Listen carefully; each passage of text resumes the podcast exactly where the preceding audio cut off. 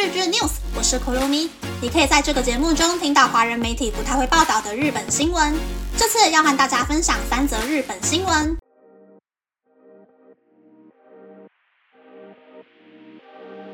第一则新闻是。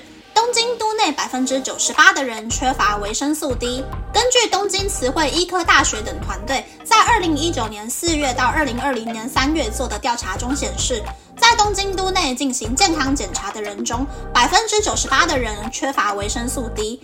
年轻人的情况更加严重。大多数人的维生素 D 来源是吃荤食或是透过晒太阳所合成的。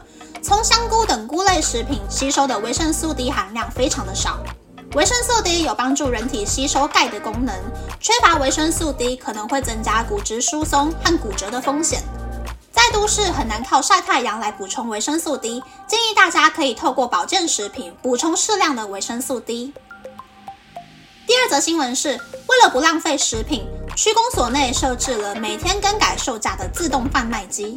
东京都的台东区公所内设置了一台可以用低价购买机器品的自动贩卖机，里面贩售着在祭典贩售的糖果或是冬季限定的零食。这些商品还在赏味期限内，包装已经过季，无法在一般的商店中贩售。不过，这台自动贩卖机并没有标示价格，价格会随着赏味期限越变越便宜，每天都会更改售价，有时候甚至会打到九折。有兴趣的人就可以透过智慧型手机查看售价，在线上完成付款后，就能在自动贩卖机领取商品。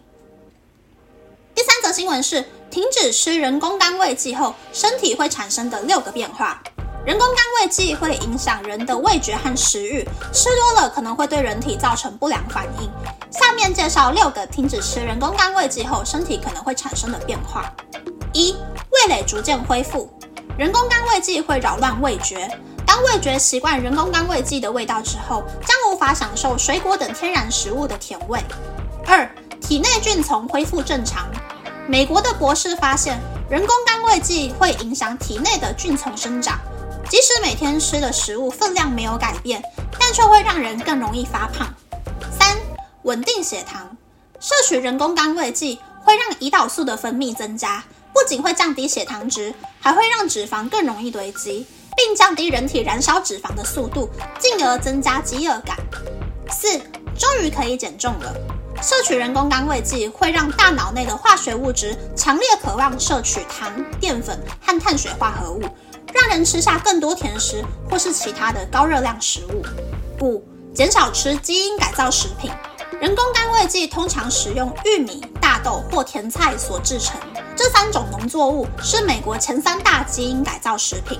虽然目前没有研究表明吃基因改造食品会对人体造成影响，但并不保障未来的研究结果也是一样。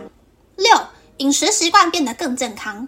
比起人工甘味剂，适量使用糖来调味，可以更有效地控制卡路里，让饮食的内容变得更健康。以上是这次和大家分享的三则新闻。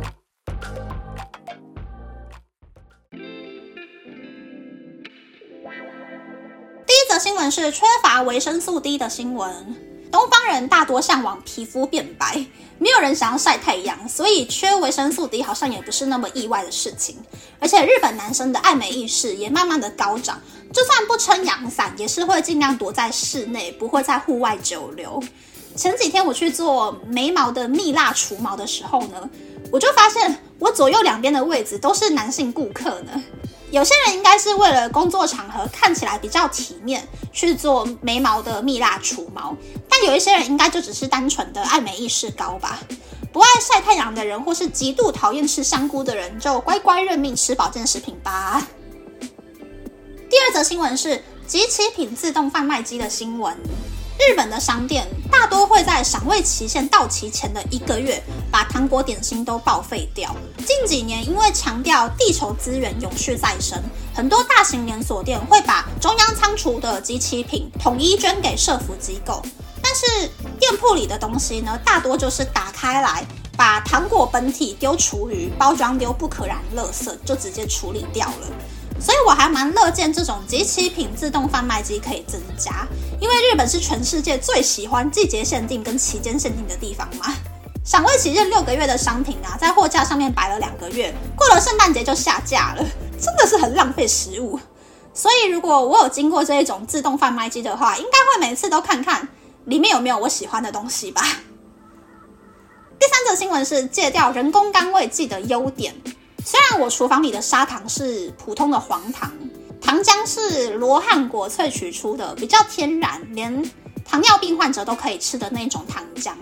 但凭良心讲，我真的很爱吃糖果、零食、甜点，所以应该也是吃了不少人工甘味剂。身为蚂蚁人，要我完全戒糖是绝对不可能的，所以我会尽量挑周末的某一天在家里吃甜点，用这样的方式去控制自己吃的糖不会超标。毕竟身体就只有一个嘛，老化也是不可避免的。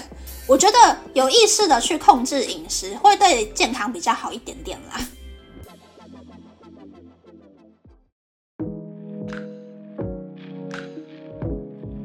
接下来想和大家分享，真的越来越多人都没有戴口罩了耶。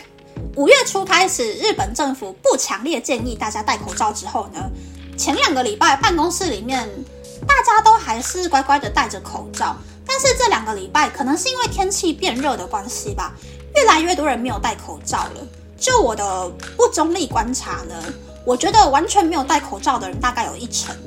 坐在位置上没有跟别人讲话的时候就不会戴口罩的人呢，大概有两到三成吧。不过我还是坚守着除了吃东西还有喝水，其余时候都不会拿下口罩的个人方针，因为我还是。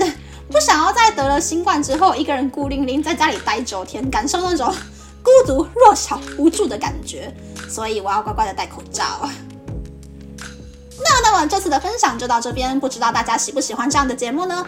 欢迎大家留言和我分享你的想法。喜欢这个节目的朋友，可以在 Apple、Spotify、Google、s o u n KKBox、My Music、First Story、Mixer Box 等 Podcast 平台和 YouTube 订阅《东京日日 News》，或是在三岸想要赞助这个节目，然后追踪《东京日日 News》的 Instagram 看今天的延伸内容哦。拜拜